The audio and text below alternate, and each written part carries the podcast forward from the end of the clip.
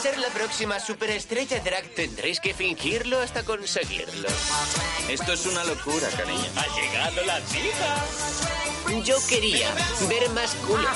En una palabra, sensacional. Este es el principio de algo grande. RuPaul, reinas del drag. Me muero por saber cómo acaba esto.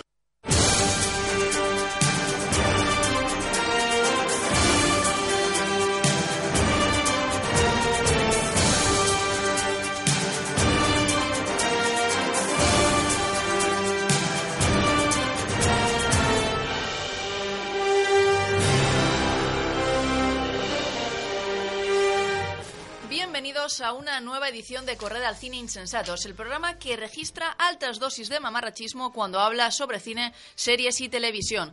Iniciamos una nueva etapa en Correr al Cine Insensatos porque ya nada va a superar en esta vida el especial cine de barrio mamarracho que nos marcamos en el anterior programa. Es verdad que hemos cumplido... Ya, yo es que decidí llamarlo Barrio mamarracho. ¿Por qué barrio mamarracho? Ah, barrio, de cine de barrio. Ángel llega siempre tarde a las, Ahí a las sí. cosas. Y desde programa. el planeta Cachachumbi. Llega Ángel. Bueno, quien no sepa de qué estamos hablando, este especial cine de barrio, eh, muy mal, porque es uno de los programas de los que más contentos estamos en estas cuatro temporadas. Sí, ¿no? Llevamos cuatro temporadas. cuatro, sí.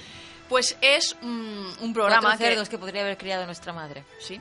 Es un programa en el que nosotros le rendimos homenaje a esos clásicos de nuestra infancia sentados en el sofá con nuestros abuelos viendo buen cine español de niños, cantores y prodigio porque nosotros ahí cumplimos un sueño de vida, rendimos efectivamente homenaje a los grandes y cantamos por Marisol y por Bom Bom Chip en directo. Que queridos insensatens a partir de aquí queremos que sepáis que ya no podemos ofrecer cosas mejores, por lo que si decidís quedaros con nosotros, desde hoy será siempre bajo vuestra responsabilidad y por supuesto sin exigirnos demasiado, porque ya no. O sea, Como la vida. Claro, es que ya no podemos, ya no podemos hacer nada mejor, esto es así. Pero está bien porque cuando ya sabes que has llegado a tu tope y que ya vas cuesta abajo, sin presiones. Claro, por eso que, que lo bueno es tenerlo claro, nosotros ya os lo decimos a modo de disclaimer, ya hemos cantado Marisol en directo, entonces ya a partir de aquí no es que no podemos hacer nada mejor, es lo que hay. En este estudio de, ra- de radio, eso sí, nos reunimos las mejores mentes mamarrachas del planeta. Iba a decir expertos, pero aún no tenemos títulos ni másters que acrediten nuestro mamarrachismo. Todo se andará. Igual, Ah, un, un ciclo de formación. ¿no? igual hasta lo impartimos nosotros, fíjate lo Pues que te yo creo digo. que sí. Yo me ofrecería. Por ejemplo, Pero cobrando, esto sí que será Hombre, cobrando, claro, ¿no? será un máster en el que nosotros cobraremos. Por ejemplo, el experto en David Lynch, está claro que sería nuestro queridísimo Ángel Núñez, que ya yo creo que se está planteando crear una secta en la que venerar al director. Pero Ángel, Eso, ya está creado. cuéntanos la verdad, ¿tienes un altar en tu habitación? Sí. Con todas sus películas, Tengo su pósters? foto, está con el pelo. mm, Lo que seguramente tengas un calendario con los días marcaditos que quedan para la decepción de la segunda No parte de Twin Peaks. decepción. Por cierto, me parece que Entertainment Weekly va a sacar un especial de abril sobre Twin Peaks, la revista. Uh, Muy bien. Entonces yo me imagino que te la vas a pues yo comprar. no sabía eso y, e infórmame cuando salga eso. porque Podías no sé- comprarte dos, una para ti y otra para dedicársela a nuestros insensatos Y las y las Vale, sorteamos. muy bien, sí, lo voy a O hacer. sea, una, un especial Twin Peaks firmado por Ángel Lynch, porque no, yo lo veo lógico. También tenemos en este estudio de radio a Lucía Márquez, que podría impartir, por ejemplo, el seminario de tacitas, porque es nuestra historiadora mamarracha, especialista, por supuesto, en Inglaterra, en enaguas y en tacitas. Más en, en aguas y en tacitas que en Inglaterra en sí. Bueno, yo me he lanzado Yo no ahí quiero a la engañar a nadie. ¿eh? También es verdad que los currículos de los profesores de máster son inventados, entonces tú pon cosas, tú llénalo, como me dice mi madre, tú posa moltes cosas. En bonitismos. Claro. Quiero decir que soy espe- experta en bonitismos. Claro, tú pones muchas cosas que alguna colará. Y quien nos habla es Arancha Gil, que no sé muy bien en qué soy experta, pero yo podría impartir el seminario sobre Harry Yo Potter. creo que sí, Gente con capa. pues O gente con capa. Bueno, es que- es que en crímenes, eh, en bucle, como en Pretty. Sí, o descubrir mm, series nuevas que cancelarán pronto, pero que Por cierto, han Arancha, su ¿tú ves momento. cuando yo te etiqueto en cosas en las redes? Y, porque Yo me no. ignoras siempre. Yo no, la verdad. Yo la etiqueto cuando... ¿A mí? en la- sí, a ¿En veces qué? te etiqueto en Facebook y en Twitter y ¿En cosas. Facebook? Y nunca recibo ningún tipo de Es feedback. que yo creo que esto está pasando en tu mente o tienes otra No, no, Arancha. Esto está... pa- A ver, si estoy etiquetando a otra Arancha sería muy gracioso. A pero mí yo no creo me que- etiquetas en nada en esta Te vida. juro que te he etiquetado en, cos- en plan en los comentarios nombrarte. Esto ha pasado. Varias veces. Esto Puede ser. Igual lo he pasado por alto, puede ser. Madre Pero os mía. prometo, os prometo, insensatos, que yo soy simpática en las redes, que si me Sí, escribís os sí. contesto, O sea, os lo eres prometo. toda una farsa conmigo. Es, es solo con mentira. Lucía, no es, no es con, lo de- con los demás. Y a quién tenemos al santo, porque es nuestro santo particular, nuestro técnico de sonido, David Cañadas, que es que nos aguanta hasta con una sonrisa, que es que es lo más bonito, porque en mi casa no me aguantan con una sonrisa y aquí sí. Es muy Hombre, bonito. porque venir. te aguanta menos tiempo que en tu casa. Bueno, eso también es verdad, pero más intensamente, porque en mi casa pues se van a otra habitación, pasan de mi cara y ya está. Quien también tenéis vuestro grado de paciencia desarrollado al máximo sois los True Insensatens, que además de escucharnos semana tras semana religiosamente, perdéis vuestro tiempo para escribirnos en las redes sociales. Ya sabéis que podéis comunicaros con nosotros a través de los medios más convencionales como son Twitter, donde nos encontráis por arroba los insensatos, y también estamos con el mismo nombre de usuario en Instagram. En Facebook nos encontráis por www.facebook.com barra corred al cine insensatos y nos podéis mandar un correo electrónico a Gmail, eh, escribirnos a corred al cine insensatos arroba gmail.com. Tengo que decir que estamos recibiendo correos, pero que me parece tan cookie que no los voy a leer en antena. O sea, esto no es... ¿Qué? ¿Han llegado más ¿Cómo que correos? No? Ah, No, no, no, ahora luego os los leeré a vosotros en privado, pero es que es tan bonito, es tan como recibir cartas, correspondencia privada, Pero que... seguro que es gente que existe de verdad. No son novias rusas por correspondencia. No, es gente Ni que... Viagra. A veces Ni gente que hemos Viagra. encontrado en la sección de contactos de la Bravo, no. Es gente de verdad que nos agradece que estemos ahí para hacerles los viajes en carretera más a Y menos. te quiere vender Viagra. Que no me quieren vender Viagra, te lo prometo, ni a mí, ni a ti, ni a nadie. De acuerdo. No, venden Viagra y además nos mandan dibujitos cookies que os tengo que enseñar. Más, ay, pues a mí sí, a Más mí, me- Más dibujitos a mí ya me bien. mandaron la, la la organización de la Si es taza. que el no logo. nos merecemos el público que tenemos. No nos lo merecemos. Pues sí que nos lo merecemos. ¿Qué dices tú que no nos lo merecemos? Positivismo, Claro que negativismo, nos merecemos todo. Ángel también puede impartir el curso de coaching. Tú Sí, vales correcto. lo que quieras valer. Claro, lo, que, lo que pienses se cumplirá. Atrás ni para tomar impulso. Siempre felices. ¿Ya? ¿Hemos terminado ya con el coaching del día?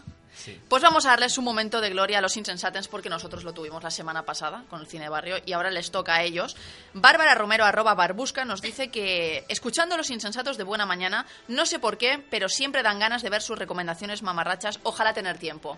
Bueno, lo del tiempo lo, lo secundamos. Y el gimnasio es el fascismo del cuerpo, no vayas. Sí. No vayas, no, si da igual. Fascismo del cuerpo. Y encima te cuesta dinero. Nosotros somos gratis. Es que, ¿qué más queréis? Swansign nos dice, ah, los insensatos, ¿podéis tener dos horas de programa? Uf, es que en hora y media no hago nada en el gimnasio. Gracias, os regalo mi sudadera. Dos a esto me refería para el gimnasio. Si vienes tú, si vienes tú y la haces, Sí, bueno, dos horas. yo por mí las haría, pero es que Eh, no, hay, un, hay un tema de la vida que nos tiene que dejar, pues eso, vivir. Que yo ya llego a mi casa muy tarde y me tengo que hacer la cena y esto no, Sí. no compensa. Arroba Marta Cubiseira nos dice que, bueno, leo textualmente, pero decidle a Ángel que la generación Y es la misma que la Millennial, que Yo me está sé, poniendo pero- nerviosa. Esto no me gusta mucho porque probablemente sea ese sí, o no tono. sea- lo sé. No, la, la Z Bueno, es la No, ya estamos. empezamos. Lo siento. Siete programas así. Ángel sigue negándose a ser Mira, yo leí un texto el otro día en A clase y es la puta Z. Perdón, puta. ¿De quién es el texto? ¿De quién es la De un Z? libro de clase. Los libros son el fascismo del cuerpo. La Ángel. X, la Y y la Z. Somos millennials, la generación Y es millennial. Búscalo donde Pero que yo quieras. no soy I. Supéralo, asúmelo y supéralo y sigue adelante con tu vida. Nada. Siempre con una sonrisa. Pero ¿qué es la Z? Lo siento. Tú sí que eres la Z. Tú sí que eres Z, eso. El zorro. Arroba señor John nos dice que, porque recordad que la semana pasada, no, la anterior, tuvimos un debate sobre cómo se pronunciaba Cthulhu, Cthulhu. Cthulhu. Cthulhu. Ah, sí. Y él nos decía, se pronuncia un patético aparato fonador mortal e inferior, no puede pronunciar un nombre de antes del tiempo. Pues Me esto es- gusta. esto Como es- Prince. ¿Qué? ¿Qué Como dice? Prince. Esto es el, así. el artista anteriormente conocido como, Como. Chucludul. Exacto. Vlad barra baja Temper, que es nuestro querido oyente que también nos manda emails. Sí, amor siempre. Nos dice, eh, en colación al especial sobre vinos que trajo aquí Lucía con Entre Copas, que nos ha traído vinos. Yo espero verlos, o sea, espero que no queden un miserable tuit. Cremant de Alsaz para Arancha Madre Stark. mía, qué bien pronunciado. espera, espera, espera, que ahora viene la buena. Mía. para Lulu Loncians, que es ¿Podemos, Lucía. Suena pronunciarlo, a vino ¿podemos alemán. pronunciarlo bien? Pues puedes leerlo No, tú. Lucía lo pronuncia en francés, que, esa, Venga, pronuncialo vivió, vosotros. vivió, No, en no, no. París, vivió en París. Ángel, ¿no? pronuncia tú el tuyo. chico. Gemant d'Alsace, Siguiente. Gewürztraminer. Y el siguiente, Cautegon. Cauteron. ese para Ángel. ¿Y por qué no me etiqueta a mí en Twitter? Me odia la gente, por pues favor. porque te recuerdo que hasta hace poco eras inexistente en Twitter No. porque te habían cancelado la cuenta, que es algo que Twitter e Instagram solo le hacen a las fotos de pezones. O sea, de pezones femeninos además. Soy- y a las organizaciones soy- terroristas. Sí. Ángel, Soy Ángel barra baja la Eh, rey. Eres un pezón O fra- terrorista. Fray Perico, en su, defecto. Así que, por favor, insensatens, apuntad Es más su suber- suborrico que Fray Perico, pero bueno. Aides nos dice, escuchando a los insensatos me pregunto, ¿qué coño son los traperos y el trap? Nosotros Querida, también. nosotros Yo te lo también. explico. No, ya hemos pasado por esto, Ángel. Los ¿ya? traperos es gente que llevan chándal que le está grande. Y, O sea, Y el trap es la música que hace. Son chonis modernos, en realidad. Son Sí. chonis con pasta. Sí, exacto, chonis hipsters, ya está. Tú pones en Google tu coño es mi droga y sabrás lo que es el Exacto, trap. maravillosa canción, horrible por otra parte. Arroba Snowfay nos dice, siento decir a Arancha Stark y Lulu Loncians que ninguna de las dos ha pronunciado bien Cthulhu. En Los Insensatos, nuestras pobres cuerdas vocales no pueden emitir los Entonces sonidos eso quiero necesarios decir que para yo lo he pronunciado bien. Pues no sé, tú... tú... A mí me, me obvia tanto la gente. Tú- Yo creo que es el programa vuestro si y de- yo que pero vengo aquí a Si lo, diva- lo debatimos Lucía y yo, tú no estabas ni en la conversación, Pero tú estabas sí en que plan, estaba... ¿qué dicen estas dos? No me quieren. No, me voy a dejar el programa para siempre. Carol arroba replicantecna nos dice, por fin os he escuchado. Arancha Stark, no te nos mueras, por favor. Ahí estamos, ahí estamos. Pero no, que no, que eres la mala hierba nunca muere. Sí, Ella solo se mantiene moribunda por los siglos de los siglos. Otra cosa, cada vez que mencionáis a Andrea Levy, me pilláis pasando por Génova y ya lo estoy empezando a considerar señal de algo. No sé de qué, pero de algo. De que te tienes que unir a las listas del PP. Sí, igual Yo creo que el partido te está llamando. Igual tienes que presentarte por alguna lista, sí. Estaría bien, por tu barrio o lo que sea. Bueno, y conocer a Andrea Levy, ahora está- espero que estés ahora mismo pasando por Génova, y presentárnosla para que sea nuestra amiga. Exacto, debes entrar en este momento y presentárnoslo. Andrea, llámanos. Gloria arroba Miss Summers 8 nos dice he acumulado varios programas de los insensatos para que me acompañéis en este viaje de 5 horas y se me pase volando Madre mía, os cinco echaba horas, de menos cinco horas escuchándonos. que eso te iba a decir querida Gloria nosotros te queremos pero nos preocupamos por tu salud 5 Ni, horas ni nuestros seres queridos están cinco horas ni escuchándonos. nosotros mismos estamos 5 horas escuchándonos y esto es una realidad me canso. Hoy he hablado ocho- ocho horas. Madre mía. Y estoy hasta las narices de mí. Rebusca arroba Jokers and Frutos nos dice que es muy fan del programa, mega fan de los especiales y ultra fan de las entrevistas. Gracias chicos, mamarracho forever. Es- Siempre en nuestro corazón. Siempre en nuestro corazón te queremos de lo más. Y para terminar, un mensaje privado que hemos recibido en Twitter. eh, ¿Y que se Tania puede Pellanes, leer? Sí, ¿Se se, puede puede leer? Yo creo que sí, porque he ido censurándolo. Tania Pellanes nos dice que, que, por cierto, este sábado me puse al día con BLL de HBO y me está gustando mucho a pesar de que el motivo de empezar a verla fue único y exclusivamente Alexander Skarsgård. Lo entendemos, a nosotros también nos ha Ay, a pasado. mí también me gusta. Lo he empezado a ver y Es me que es absolutamente genial. Que ya os lo dije en un email que os envié cuando os descubrí, pero lo repito, sois fenomenales. Las risas que me he hecho gracias a vosotros no tienen precio. Ya os lo dije en un email, eh, seguid así. Bueno, nos podéis mandar privados, nos podéis mandar Aunque no seáis familiar de Arancha. Nadie de estas personas es familiar mía. Tengo una familia Es grande, ella, pero de hecho, o sea. no, no es el caso. Vamos ahora a sexo, mentiras y Hollywood, porque si os gustaban las entrevistas, os hemos preparado otra de las de tomar nota.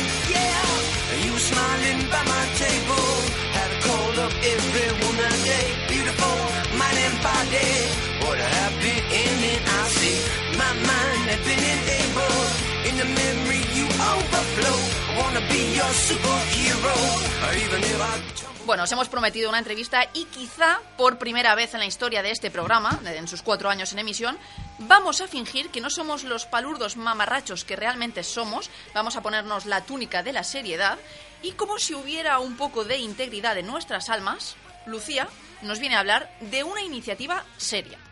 Exacto, sé que nos va a costar tener integridad en nuestras almas, pero Sí. si nos esforzamos. Bueno, se trata de Refusles, un proyecto que busca retratar la situación de las personas refugiadas en Europa. Sus responsables son José Maroto y Eva Serós, que bueno, eh, estuvieron varios meses trabajando en Atenas en distintos proyectos con refugiados y han decidido empezar a plasmar sus historias en un documental. Para poder ponerlo en marcha, porque ya sabemos que el dinero para estas cosas escasea, eh, han iniciado una campaña de crowdfunding que bueno, en los próximos días llega a su recta final y estamos al teléfono con ellos para que nos cuenten un poco más sobre el proyecto. Hola, José y Eva, ¿nos escucháis? Hola, ¿qué tal? Hola. Hola, bueno, la primera pregunta es obligada. ¿En qué consiste Refusles y qué objetivos habéis marcado para este proyecto?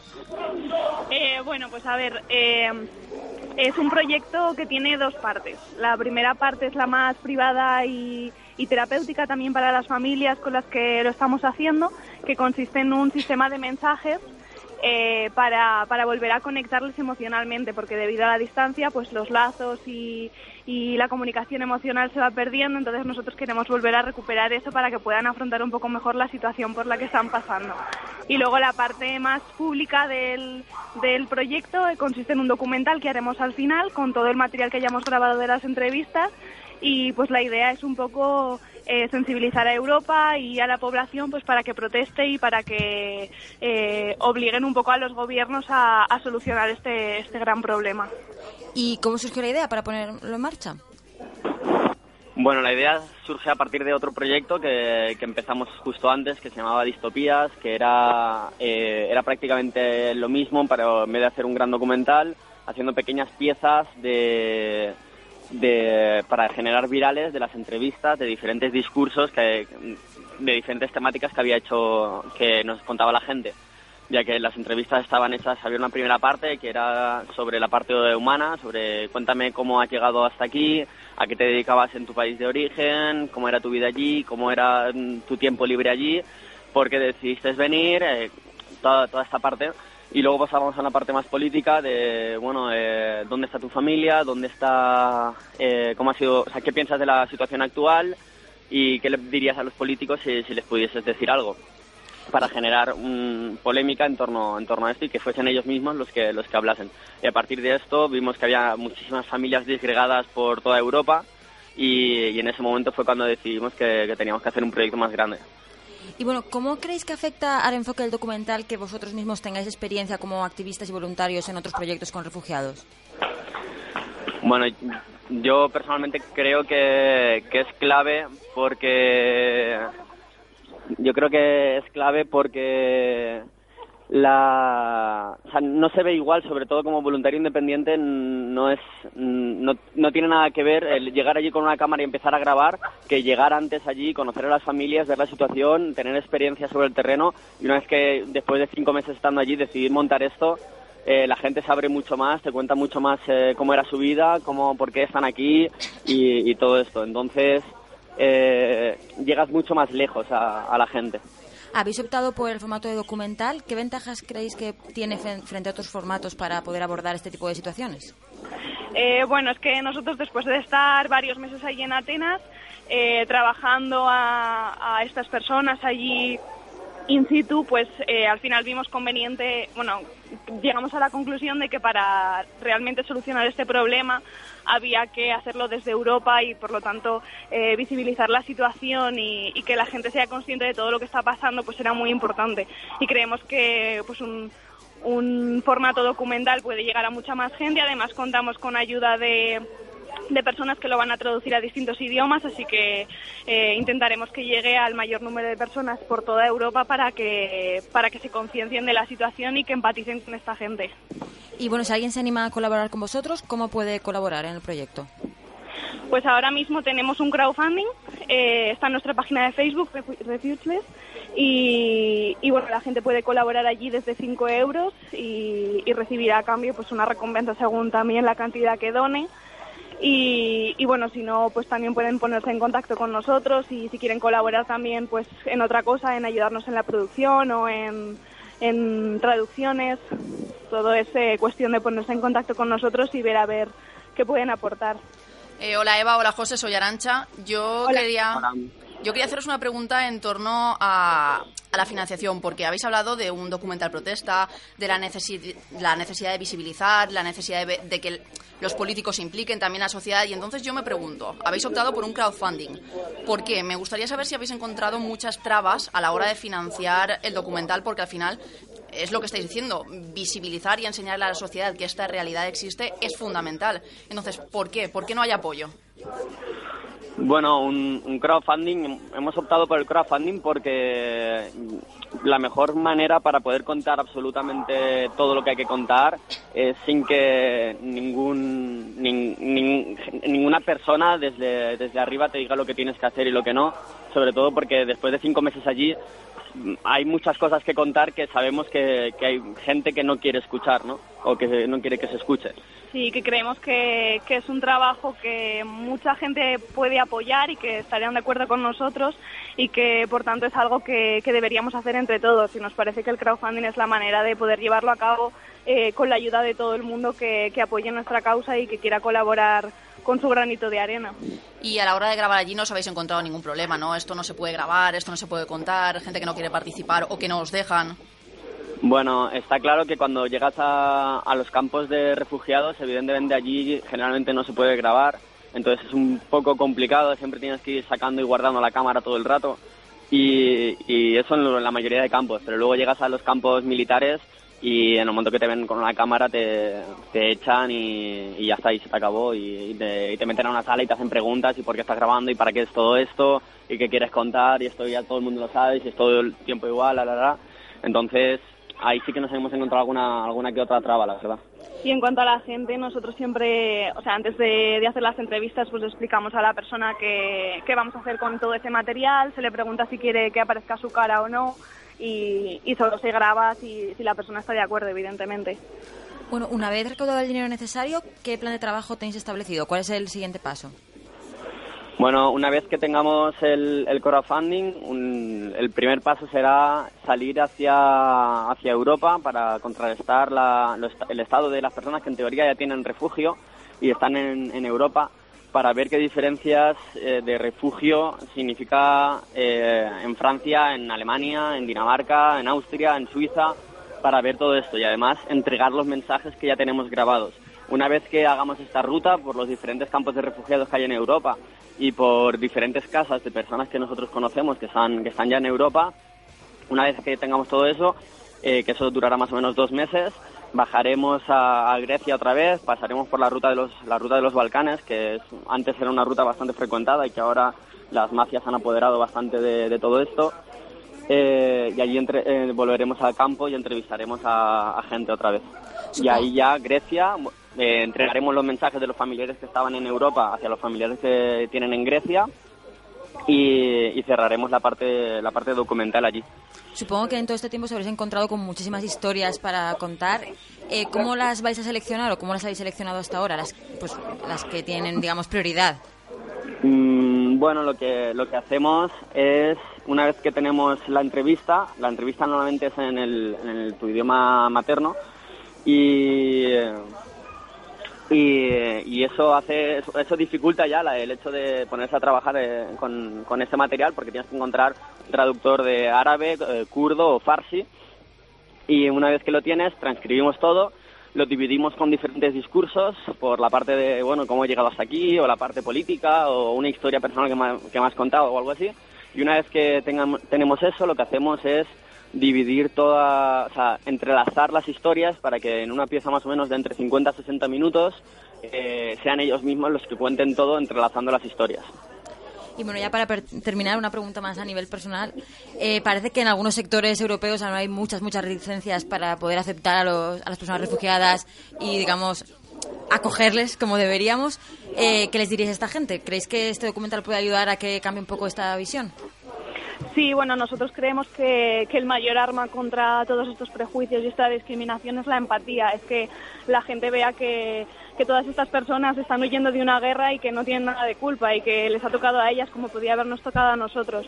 Entonces creemos que, enseñarles eh, a estas personas hablando, que sean ellas mismas las que expliquen su situación, puede hacerles empatizar y, y puede y puede eliminar bastantes prejuicios que, que parece que es la, la base de la oleada de racismo esta que estamos viendo por toda Europa. Pues nada, José y Eva, muchísimas gracias por atendernos. Esperamos que vaya muy bien lo que os queda de proyecto. A todos los oyentes yo les animo a meterse en la página de Facebook de Refugles, en la página de Goteo, en la que está explicada pues todo el proyecto y cómo se puede colaborar. Hay colaboraciones desde 5 euros, que es pues, dos cafés, tres cervezas. Y bueno, podéis usar vuestro dinero en algo bueno para este mundo. Bueno, Vale, muchas gracias, a chicos. vosotros. Gracias. Hasta a luego. vosotros. Hasta luego. Chao.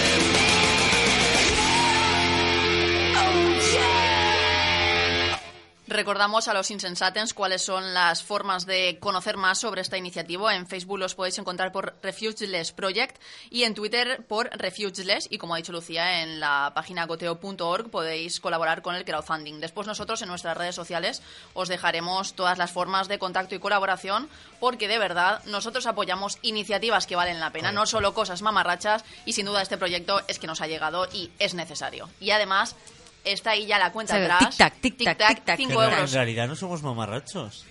¿Por qué fingimos que somos Somos seres de luz. A mí me gusta, me gusta, Seres de me luz, gusta creer que soy colega. un ser de ¿Qué luz. significa eso, un ser de luz? Mm, No Pues sé. que irradias bondad. Es algo que Esperanza Gracia me diría que sí. Sí, Pero ¿verdad? si te lo preguntas es que no eres un ser de Claro, luz, no, Ángel. si, si ya dudas, No, es que no. yo no tengo luz, Además, no se puede ser David Lynch y ser de luz. No, ¿Cómo que Eso- no? Es, es opuesto. Pero David Lynch puede ser Es muy un ser bastante de oscuridad. No, en realidad es muy de luz. De leña y oscuridad. No, él es muy de luz. Hace meditación todos los días. No me puedo creer, Arancha, que vayamos a pasar de un Sí. documental sobre la vida de los Sí, refugiados sí, a la siguiente noticia. Que la ¿Por voy a leer yo, por favor. ¿Por qué nos haces esto? Porque, porque en este programa tiene que haber de todo, todos tienen que sentirse representados y a mí me representan los, refugi- los refugiados, pero también los Power Rangers. Así Pues soy sí, yo. Nada, cerramos la cortina de la integridad moral. A mí también me Os recordamos que co- podéis colaborar con 5 euros en el proyecto Refu- Refugeless. Me cuesta mucho pronunciarlo. Refugeless. Refugeless. Sin refugio, en castellano. Sí, pero exacto, pero 5 euros no me cuesta pronunciarlo. A ver, que si en vez de vosotros 5 tampoco. queréis poner 30 tampoco pasa nada. Claro, claro, o sea, O el, el 200. mínimo O 200, establecido. está bien.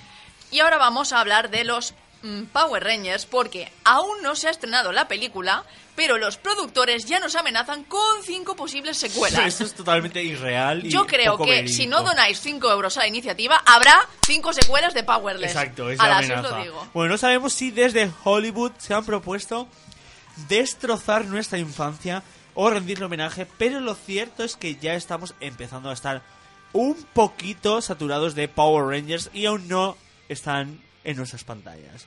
Recibíamos hace unos meses con cautela la noticia de una película sobre los Power Rangers y ahora, a pocos días de su estreno, las posibilidades se multiplican por 5.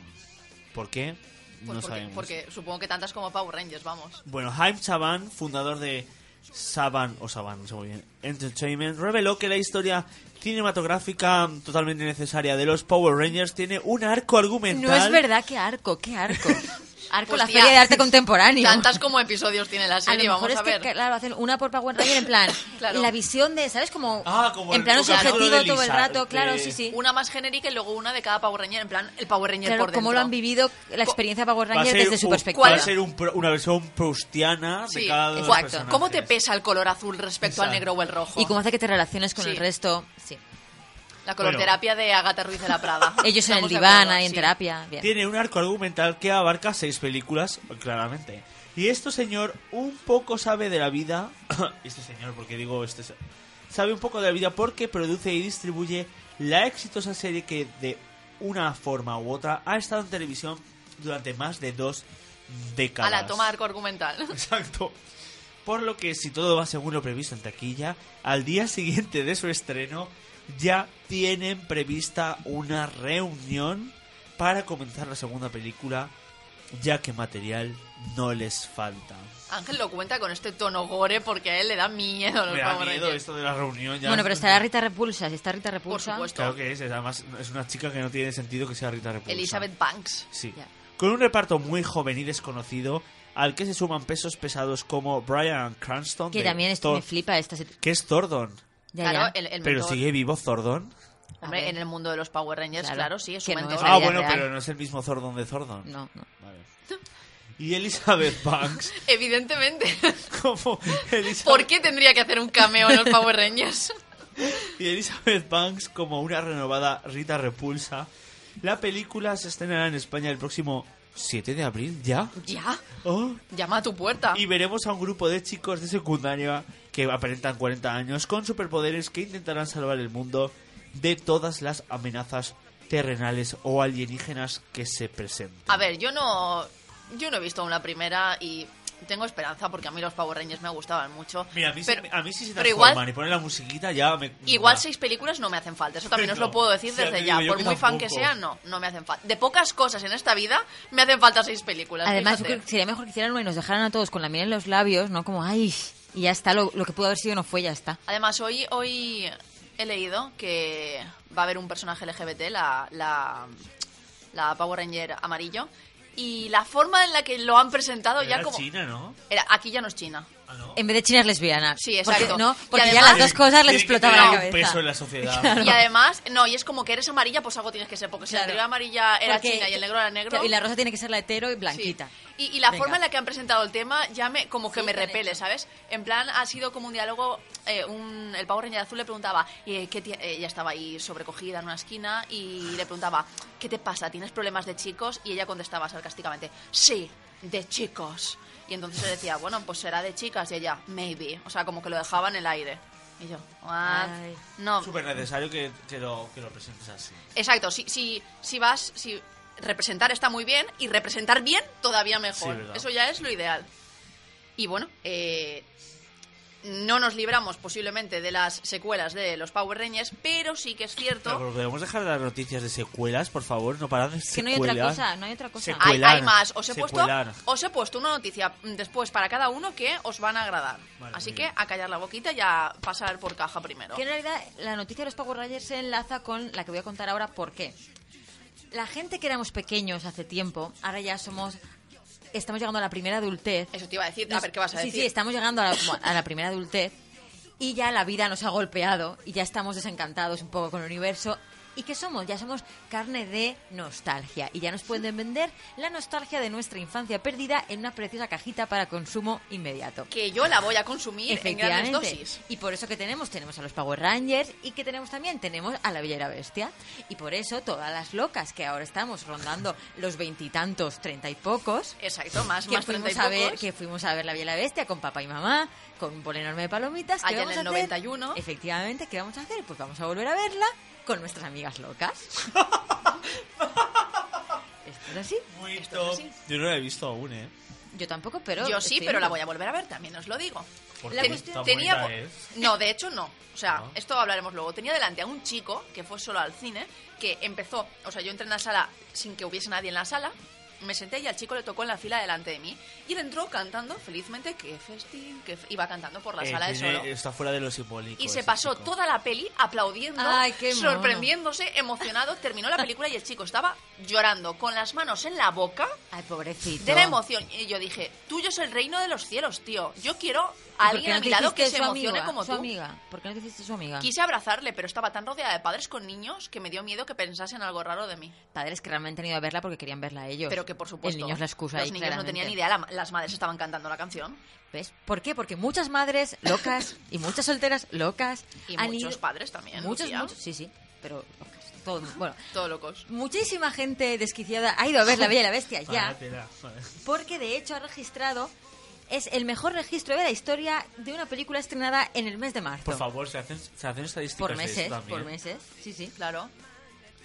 Y de hecho dicen que el próximo fin de semana la película va a superar los 500 millones de dólares de ingresos. Recordemos que se estrenó el 17 de marzo. Ah, sí. O sea Pero que- la original también. Sí, sí. Pero, Ah, eh, bueno, en Estados Unidos no lo sé. Yo, ¿En todo el mundo fue un estreno mundial? No sí, yo, sí, yo solo os digo que en seis días esta película ha recaudado más que en 20 años la original. Uh, Solo en seis días. Bueno, también hay más y, gente, ¿no? Y, y se ha convertido en la quinta película que consigue recaudar más de 200 millones en sus primeros cinco días. ¿Quiénes son, o sea, ¿Cuáles son las otras películas que lo consiguieron? El Caballero Oscuro, Harry Potter y las Reliquias- de la Muerte, parte 2, o sea, la última. Transformers, esto, Esto- me, esto- me ¿En serio, fascina. Transformers? Me, me y, peta la mente. y la que más me fascina, porque pienso en cuánta gente se gastó ahí sus eurazos para Sí. nada, Capitán América Civil War. Yo no recuerdo dando esta noticia, nos recuerdo Sí, perfectamente. yo también. Creo, Hombre, que la, yo, creo que la di yo, de hecho. yo misma fui a verla dos veces porque la primera venía a la Feria de Abril y no me enteré de nada. De hecho, me pasé la película diciendo, vaya mierda, Sí, vaya no seguro- sé qué. seguro no que recuerdo, fue por la Feria de Pero Abril. si es que no recuerdo nada, no recuerdo nada de lo que vi. Yo la, he vi- El la vi dibujito y me no recuerdo traicionó. nada tampoco. Me traicionó. Bueno, pero, a ver, a mí esto realmente me ha sorprendido. A pesar de este exitazo, eh, desde los estudios que, que han producido la película, Que son Walt Disney Company. han asegurado que no están explorando la posibilidad de hacer una secuela, Pero, pero que sí que están explorando la posibilidad de hacer una precuela o un spin-off. por favor, desde aquí, ya, Le Fou y Gastón. Ese quiero que sea el spin-off de esta película. Pero no entiendo por qué Paso. una secuela no, si además Disney sí que tiene... Disney Tiene La Bella y la secuela. Bestia 2. Disney tiene una que es entrecuela, Mm. porque tiene una película que se supone que es la Navidad que pasan ellos juntos en, Sí, es verdad. en el castillo, que en la película original son como tres minutos de metraje, y, es- y luego dijeron, vamos a hacer aquí una película entera. Y yo creo que hay una tercera, no estoy segura. Yo os digo que. A ver, yo la he visto, no quiero estropearosla. La he visto con toda la emoción del mundo y he cantado como la que más. La vi en español y ahora la voy a volver una segunda vez en inglés. Esto es así. A mí el personaje que me ha fascinado, encantado y cautivado ha sido Gastón, pero porque Luke Evans es Dios, Gastón es un villano como solo Disney sabe hacer villanos, y es que la dinámica de Gastón y de Fu es maravillosa. O sea, En serio, con- espero verla contigo, Lucía, espero que quieras verla en inglés o la vas a ver en español. no verla. la quiero ver en original, sí, sí. Ah, vale. Yo quiero verla. Si es que estoy intentando, o sea, te- como tengo muchos grupos abiertos que quieren verla, no sé si hacer una quedada grande o verla varias veces. la- Verla varias veces, yo ya la he visto una y voy a volver. O sea, esto es así. Bueno, y Ángel se te va a poner muy contento porque Disney, atención, ¿eh? A ver, esta es una declaración que tiene trampa. Disney ha asegurado que no piensan eh, explotar ningún título de Pixar o de Disney en acción real que sea posterior al año 2000. Pero claro, tiene tantas es decir, antes. todo lo de Tiene antes, 80 años, todo lo de antes del año 2000 se puede hacer acción real, lo que tú quieras, todo. Todo, Y eso que a Disney todo. no le molan mucho las secuelas porque ya se ha pegado el batacazo con Alicia 2, Pero porque Alicia 1 ya fue un Alicia, uno, horror. dos, es pero, una pero sí que mantiene Maléfica, que recordemos, pues es una secuela. Es que Maléfica me gustó mucho, muy- me parece muy chula. Eh, tenía suyo. A ver, yo, suyo, me- yo os digo que ya hablaremos de ella Me más, arancha, me- ya, ya hablaremos de ella más adelante cuando la hayáis visto vosotros, pero es una película que como La no Bella y la Bestia dices ahora. Sí, La Bella Bestia. Que como nostalgia bien, pero a nivel cinematográfico y de dirección tiene muchísimos problemas. Muchos. O sea, Bill Condon como director de cine, Pero ¿qué, peli- qué problemas puedes tener para hacer La Bella y la Bestia si ya está hecha? Quiero decir. pues, pues efectivamente puedes aportar cosas nuevas, pero si por ejemplo tú haces, u- tienes una escena en la que gira la cámara para enseñar, yo que Sí. sé, o el salón de Cuando baile o la biblioteca, y el fondo está desenfocado y se ve borroso, pues chico, ¿qué Uh, quieres que te diga? amigo. Eres director de cine. Esto, con la pasta que tienes, a lo mejor no sale puede pasar. para que parezca No más onírico. Profundidad de Bueno, campo. igual, Son si lo tres hace aposta, bien. Claro, es si que a lo no, mejor no. está hecho No aposta. es aposta, porque te está pretendiendo enseñar la Claro, sala. un- Si hace una cámara para Claro. enseñarte las cosas y está borroso, ¿para qué haces Bill el Condon, ese? querido, profundidad de campo. Son tres palabras maravillosas que te enseñan en las universidades de cine. ¿Sabéis que Emma Watson en una entrevista le preguntan qué, qué cree que pasa con Bella y con Bestia cuando acaba la película? Y dice que cree que Bella convierte la biblioteca de Bestia en una biblioteca pública para los niños del pueblo. Qué, po- qué pocos minutos le dan, por cierto, a la biblioteca con las ansias que yo tenía de verla. que poco conocen a su público objetivo las locas. Sí. Por cierto, a Emma Watson yo la quiero mucho, muchísimo, pero si en vez de imitar a Bella la interpretase, ya sería la hostia. A ver, eso es muy... ¿Qué diferencia hay si Bella tampoco es que tenga mucho registro Hostia, en la película? conoces a Bella, has crecido con Bella ella, es una haz tuyo, haz ¿sabes? tuyo el papel y siéntela y represéntala. No te limites a copiar un dibujo animado porque facialmente faltan cosas. Claro, es que ah, no basta solo con copiar la peli de dibujos anima- animados, hay que adaptarla a la acción real. Y yo creo que ahí es lo que en lo que han fallado, ¿sabes? O sea, se ha convertido en un mero copio y pego y añadido pues un par de cancioncitas nuevas que por cierto funcionan perfectamente, pero claro, Alan Menkel como no va a saber componer grandes exitazos Disney. Iremos a ver. Que por cierto, yo Sin me voy en Semana Santa a Burdeos con- y nuestro plan, vamos tres amigas, nuestro plan es... Espero que me traigas marcapáginas porque te recuerdo que los colecciono. ¿A coleccionas marcapáginas? Pero vamos a ver, Pues no te he traído marcapáginas de ningún sitio.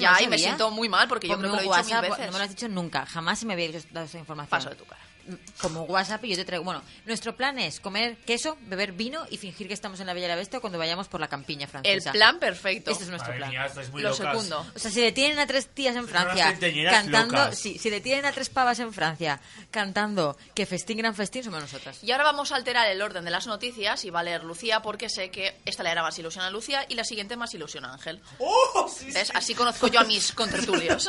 Sí, sí, sí, me encanta. Una buena noticia Pero porque... ti- Pero no tiene... No. Me ha explotado de la cabeza cuando he leído los dos Ya. nombres. Brie Larson se pone en la piel de la primera mujer candidata a la presidencia de Estados Unidos. Que no es Hillary Clinton, por No. cierto, por eso os lo estabais preguntando. Ojalá fuese Michelle Obama. A ver, Brie Larson eh, dio el campanazo con su interpretación en La Habitación, con Room, Sí. y desde entonces ha ido encadenando papeles, pero con una trayectoria un poco extraña. ¿Por qué? Porque la podemos ver en Kong, la isla calavera, con Tom Hiddleston, el ex amante de Taylor Swift. A ver, ellos querían, si querían promocionar esta relación, pues nada, se promociona, el ex amante de Taylor Swift. Luego también va a estar en Capitán Marvel haciendo de capitana, entiendo Sí. yo. Sí. Que es la primera superheroína mujer que tiene peli en solitario en la franquicia. No voy a No vamos repetir a- mi opinión Ya, a este exacto, respecto. Oye, es un hito, tía. Estoy, estoy muy cansado para hablar de esto. En fin. Sabéis que en las pelis de superhéroes también se hace feminismo, ¿verdad? O sea, es Ay, una cosa es que yo os lanzo. baratucio de Estados Bueno, Unidos. pero es feminismo de grandes masas Se han y... quedado en la, en la Butler y poco más. Ah, ¿Verdad, Lucía? En efecto. En efecto. A mí que me lo vehiculen todo a través de los superhéroes ya estoy Ya. un poco harta. Y esto es una metáfora del racismo, ok. Y esto es una metáfora de la lucha de clases, ok. Ya Pero eso es está. súper ya de hace. Cultura de 80 masas, Caris. Hace 80 años ya ese feminismo. Total, que ahora Brie Larson también va a encarnar eh, a Victoria Woodhull en un biopic sobre Victoria Woodhull. ¿Y quién es Victoria Woodhull? Os preguntaréis. No sé quién es. Has dicho su nombre tres veces, ya debería haberse aparecido en este estudio de radio. Bueno, pues fue Ha llegado tope tarde, Ángel. Es que hoy está llegando Está al límite. 14 horas menos en Canarias. Te Esta tenemos vez. que pasar un test de inteligencia porque yo no sé si has perdido cosas. Estoy muy cansado. Bueno, Victoria Woodhull fue la primera mujer candidata a la presidencia de Estados Unidos. Era una líder del movimiento sufragista y se presentó a las elecciones en 1872. Spoiler, no ganó. Spoiler. Sí. Y bueno, entre, pues además de luchar por los derechos de la mujer, también exigía una reforma laboral para mejorar los derechos de los trabajadores y defendía un poco la, eh, el amor libre fuera de las leyes de la época, que eran un tanto más restrictivas que ahora. Entonces, Victoria Woodhull y su hermana, Tennessee Coughlin, se convirtieron en las primeras mujeres en operar una agencia de corredores en Wall Street, o sea que eran señoras con alma de broker también. Con Pero- pasta. Exacto. Y, pero qué gran escollo encontraron en la candidatura de Vic- Victoria a las a la Hombres, ya te lo digo yo. Un arresto con cargos por obscenidad unos días antes de la elección. Qué raro. ¿Cómo me voy a reír Que, a ver, con cargos- comentarios machirulos cuando empiece a, promoci- a promocionarse esta película? Cargos por obscenidad probablemente era pues gritar alto en la calle, O llevar la falda un poquito más. tobillo. O llevar pantalón en lugar de falda. quitarte el sombrero en lugar Sí, sí, público, sí. estas cosas de Algo así. los otros siglos.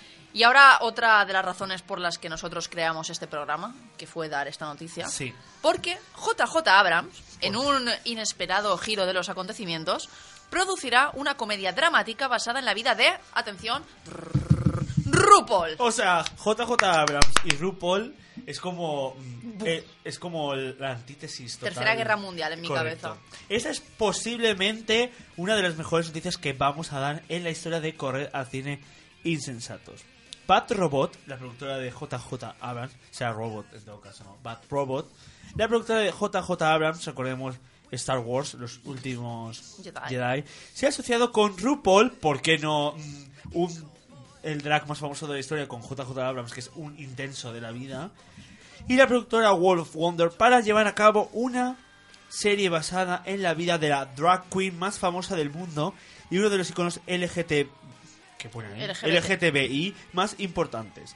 El artista RuPaul, ah, se llama así, Claro, tío. André Charles, nació en San Ah, yo Diego. pensaba que se llamaría Paul. No, Ya. no, RuPaul O es un nombre. Paul. RuPaul es un RuPaul nombre es un real. nombre. O sea, es una, de las hace- es una de las pocas drags que no tiene nombre de drag. es Se llama RuPaul. No te hace falta tener un, nom- un Hombre, nombre. y vamos a ver, es la Cher de las drags, o sea, está por encima de todo. Pero RuPaul, ¿qué nombre es? Eso no es. No, es- o sea, Pues a lo mejor él piensa lo mismo de Lucía, no sé si te has parado a No, pensarlo. perdona, pero Lucía es un nombre que sí que. O sea, RuPaul no es un nombre que existe además. será Paul, no sé. Claro, será Rubens Paul o algo así, ¿no? no, que es Rudy Paul. chicona. A ver, el, el- el primer episodio de la, de la serie, de la- del reality, explica su historia. En YouTube está, por favor, eh, haz trabajo de campo en este momento.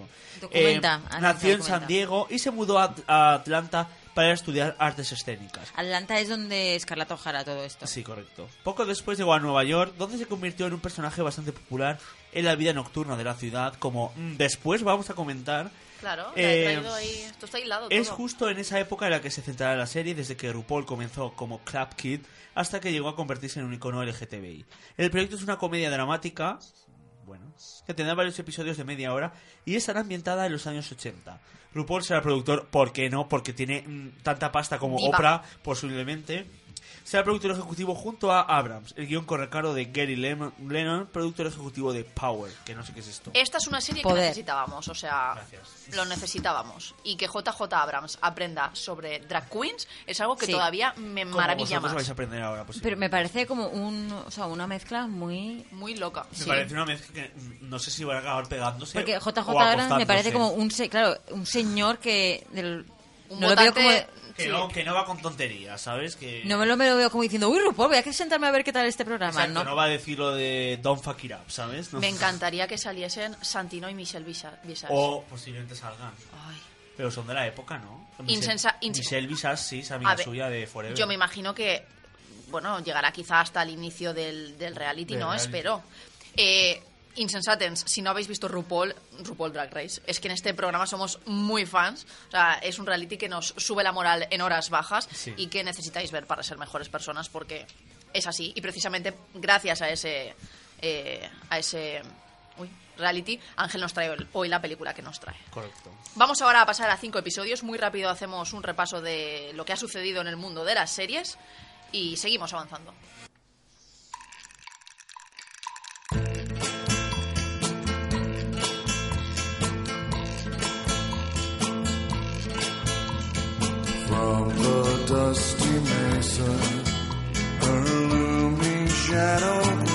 Muy rápido, muy rápido os contamos lo que ha sucedido esta semana y media que nosotros hemos tenido programa especial y hemos estado muriendo un poquito y no ha habido programa. Riverdale, que es nuestra nueva serie mamarracha favorita, pero que no está explorando del todo las relaciones entre personajes que podría explorar, ha sido renovada por CW para una segunda temporada. Esto es bien, o sea, una serie como Riverdale, siempre, siempre es genial que tenga segunda temporada. Ya os hablaremos de ella con detenimiento en uno de estos momentos en los que yo promociono cosas que me han gustado. One Day at a Time, que es una serie que también comentamos aquí hace un par de semanas, eh, recordemos, original de Netflix, en la que se, se abordaba la realidad de una familia cubano-americana. También ha sido renovada por Netflix para una segunda temporada y yo estoy muy muy contenta porque demuestra que las risas enlatadas no siempre son malas y que se puede hacer eh, una labor social desde una comedia orientada al público medio. Y también hay buenas noticias para los fans de Supergirl porque recordemos que ya está renovada para una tercera temporada y ahora precisamente está teniendo su primera parte del crossover musical que tendrá con The Flash, con Arrow y con Legends of Tomorrow. ¿Todos juntos? Sí, bueno, ¿Por siempre, qué que, no? siempre que han hecho crossovers hay uno en cada Y serie, el pero peluquero de... ¿Cómo De se llama? Jessica De Jones. Jessica Jones. bueno, ya os digo que eh, no son franquicias diferentes. Es un Ya, monitor de CrossFit. El monitor de CrossFit de Jessica Jones también tiene una Ya serie os digo, por propia. cierto, que el episodio de Supergirl, que ha sido el primero que se ha emitido, ha tenido, este primer episodio, ha tenido un 0,00001 de crossover y 0,0002 de musical. O sea, yo creo que la segunda parte quizá tenga más, pero en la primera no ha aparecido ningún otro superhéroe. Eh, pues bueno, la buena noticia es que se ha confirmado que Lena Luthor, interpretada por Katie McGrath, será un personaje regular en la tercera temporada. Ella es la hermana del ex Luthor y es la jefa de El Corp. Y contra todo pronóstico, también es amiga de Cara, recordemos que la interpreta Melissa Benoist.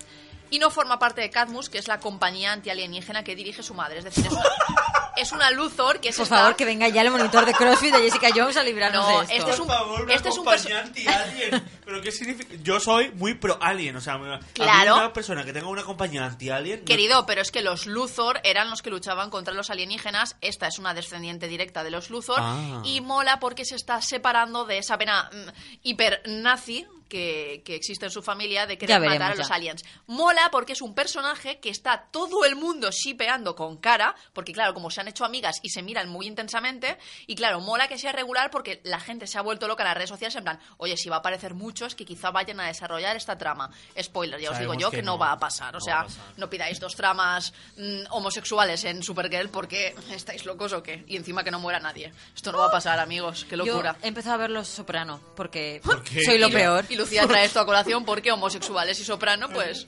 Porque, sí, porque 10 años tarde. Eh, Me está gustando, es buena serie, la gente tenía serie. razón. Me imagino que en 2018 planeas empezar a la Dina, ¿no? Estoy eso en ello, sí. Vale, vale. Nada es para siempre. También me comentan que fue una serie súper buena que lo petó en su No, esta momento. ya la Twin viste. Puedes ver Twin Peaks después de Tú 25 pírate años. un DVD, cariño. Pues ¿la has visto? Ay, Claro. el, el DVD está de 2007. La tuve que dejar de ver porque El me daba miedo. La Pero... edición está oro que me compré yo y me tongaron. Y yo dos- tengo la de después. Muérete. Pero tú tienes la Blu-ray. claro, Pero yo amigo. no tengo Blu-ray. ¿El, el Mac lee Blu-ray? El mío, Ah, por no, lo- si no tiene el CD. mío no tiene disquetera. Hablando de todo un poco. Bueno, y ahora sí, Ángel, es tu momento para ilustrarnos, hablarnos y enamorarnos con los inicios del mundo drag Muy en bien, correcto. el giratiempo.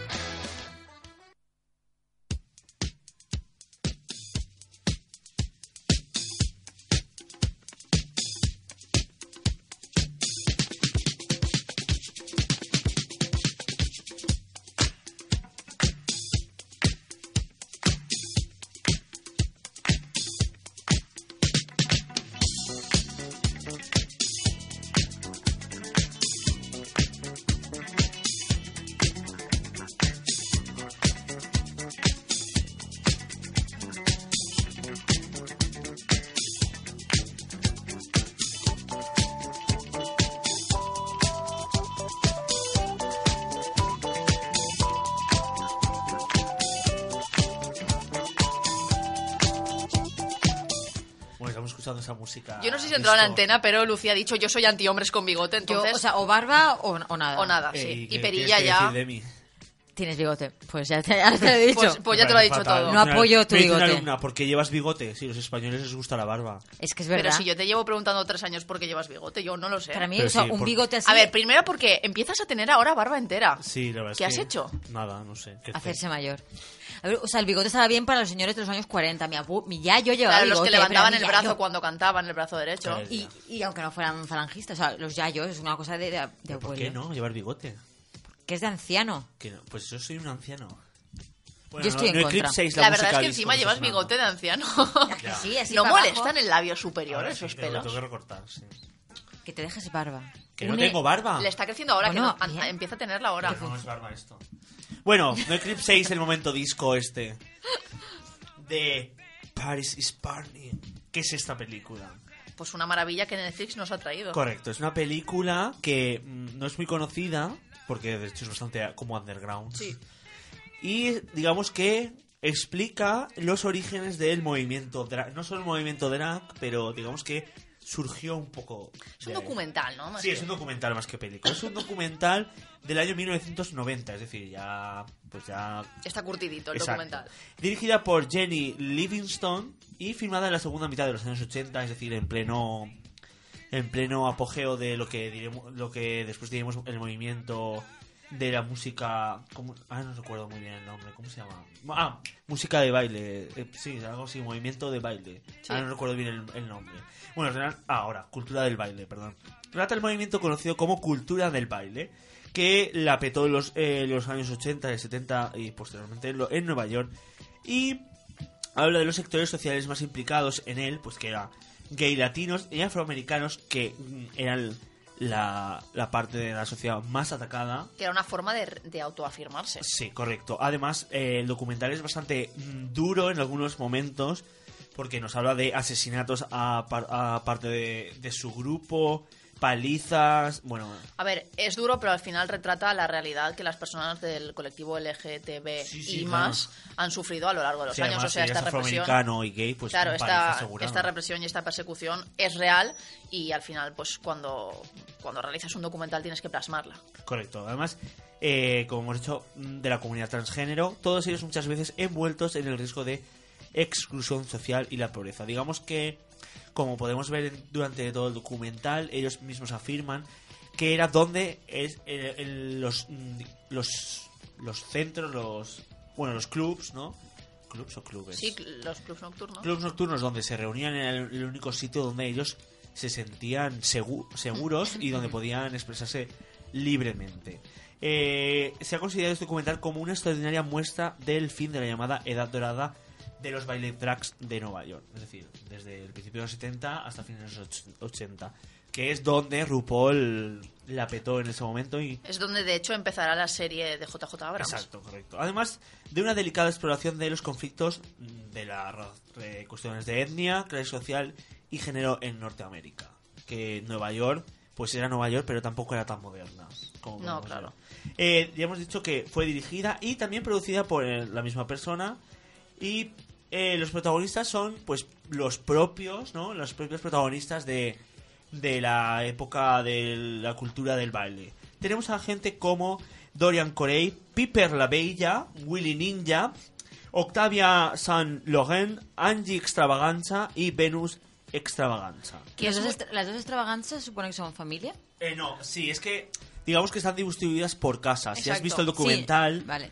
Eh, Sí. creo que no lo No, has no, visto. no lo he visto, por eso Muy mal. Hay como casas, como Harry Potter, ¿no? Digamos, hay casas, hay diferentes casas. Pero casas en el sentido de que tú, tú te sientes Apadrinado. apadrinada por una de estas drags que se convierte en tu madre, porque muchas de estas personas pues eran, eran personas repudiadas por sus familias, entonces pues trabajaban en las calles, vivían robando y entonces estas grandes drags madres, como las llaman ellas, que, que es algo que hemos Sí. aprendido en RuPaul, las acogían y les daban una vida mejor y entonces tú pertenecías a una casa también un poco según los valores eh, que cada drag te transmitía. Exacto, era como casa, ¿no? Entonces, pues cada uno tenía su... Pero que muchas veces no se llevaban bien entre ellos. No, hecho, no. Discutían y se pegaban y etcétera entre ellos. Sea, eran hooligans en las drags. Correcto, sí. Contexto, finales de los años 80, Nueva York, ¿no? La ciudad mm, decadente, peligrosa, mm, colapso financiero y social. Y es justamente en estos eh, lugar- lugares donde surgen, ¿no? Los, los movimientos underground, ¿no? Podemos decir. Eh, y la actividad subterránea, ¿no? Entonces, una de ellas era la cultura del baile, ¿no? Entonces, este documental explora, ¿no? Las no, no trata del drag, realmente. Trata de la cultura del baile, que está muy unida al drag. Eh, son eh, exploradas, elaboradas y super jerarquizadas y estructuradas competiciones de baile que se celebraban en Nueva York en esta época. Pero que lo flipas. O sea, en- Era maravilloso, o sea... Era- eran como festivales en los que había un speaker presentando, presentando a los diferentes concursantes y había diferentes categorías. Categorías muy, muy cerradas y eran muy estrictos. En plan, pues drag vestido de hombre, eh, drag rica, drag mm, sexy, drag guapa. Y te podías presentar a la que quisieras. Sí, y eso podría, du- podía durar durante horas, porque tú ibas allí y bailabas, desfilabas en la categoría en la que tú estabas. Y ellos decían que para ellos, eh, y recibían premios, o sea, ganaban y tal, Sí, y sí. ellos decían que para ellos eso era como los Oscar, Sí. eran sus propios Oscar. Claro, ellas a los que podían optar, porque obviamente, o sea, en ese momento no podían optar nada más. Que al principio había muy pocos y luego empezaron a ser muy Sí. seguidos porque cada vez había más Había gente más que quería participar y más categorías. Y ahí es cuando empieza un momento de decisión entre las, las, las Super- primeras drags sí, las, las madres y, las, y la- los drags jóvenes que estaban empezando a entrar en el movimiento. Exacto, y si habéis visto RuPaul alguna vez, cosa que deberíais hacer, si veis este documental entenderéis por qué el programa es como es. ¿no? Es que yo me pensaba que RuPaul lo había inventado No, todo no, y nada que ver. O sea, él, Todos son guiños y. O sea, todo está elaborado según estas, estas mm, competiciones en los clubs. Tal La cual. temática, las temáticas que dicen, ¿por qué esta temática de nos vestimos de, mm, de señoras y hacemos no sé qué? Por esto. ¿Por qué señora rica? Por esto. ¿Por qué alta cultura, alta costura? Esto. que es verdad que en aquellos momentos, porque algo que te enseña RuPaul es es que hay como dos tipos de drags do- o dos, dos formas de entender el drag enfrentadas en- entre ellas. Están las beauty drags y las comedy drags, o sea, las que se dedican más a hacer comedia, que no se preocupan tanto sí. por la belleza, O y las las que modelos, sí. y- exacto, y las que quieren ser modelos. Esto no está tan representado en Paris is Burning, sí que lo está Bueno, en RuPaul. Sí, pero también está, sí que hablan un poco en plan de hay gente en las declaraciones Que se toma el drag, sí. que, que solo que solo que solo desfilan y otras que dicen que pues que lo suyo es la comedia. Pero que es muy duro porque están enfrentados hasta el punto de que unos llegan a decirles a otros que no se toman el drag en serio, que se están riendo del drag. Y a mí es que me parece fascinante que haya esta escisión dentro de un mismo movimiento que, bueno, pues al final esto es así. Correcto. Entonces, a lo largo del, del metraje, el documental, hay como imágenes de todo lo que era las propias, las propias competiciones y todo lo que era el, el movimiento y entrevistas con los miembros más destacados de, de, de, de este movimiento, ¿no? Hemos dicho Piper, la Bella... La Bella es que es la estrella. sí, es la, Y es Extravaganza también. Extravaganza, pero la Bella es la, la ama, además. Extravaganza es una beauty queen de todas, Sí, todas. Correcto, O sea, además nos cuenta todas las cosas que tenían que vivir, palizas, bla, bla, bla, Sí, sí, claro. drogas, bla, bla, bla, todo se sobre todo eso, problemas de drogas, de prostitución y de rechazo familiar. Correcto, es decir. eh, nunca cursó estudios de cine, nuestro querido mm, director, y tardó seis años en acabar la película. Es decir, que se lo tomó, con, tampoco tendría mucho producción, porque, o sea, tenía pasta, que me refiero.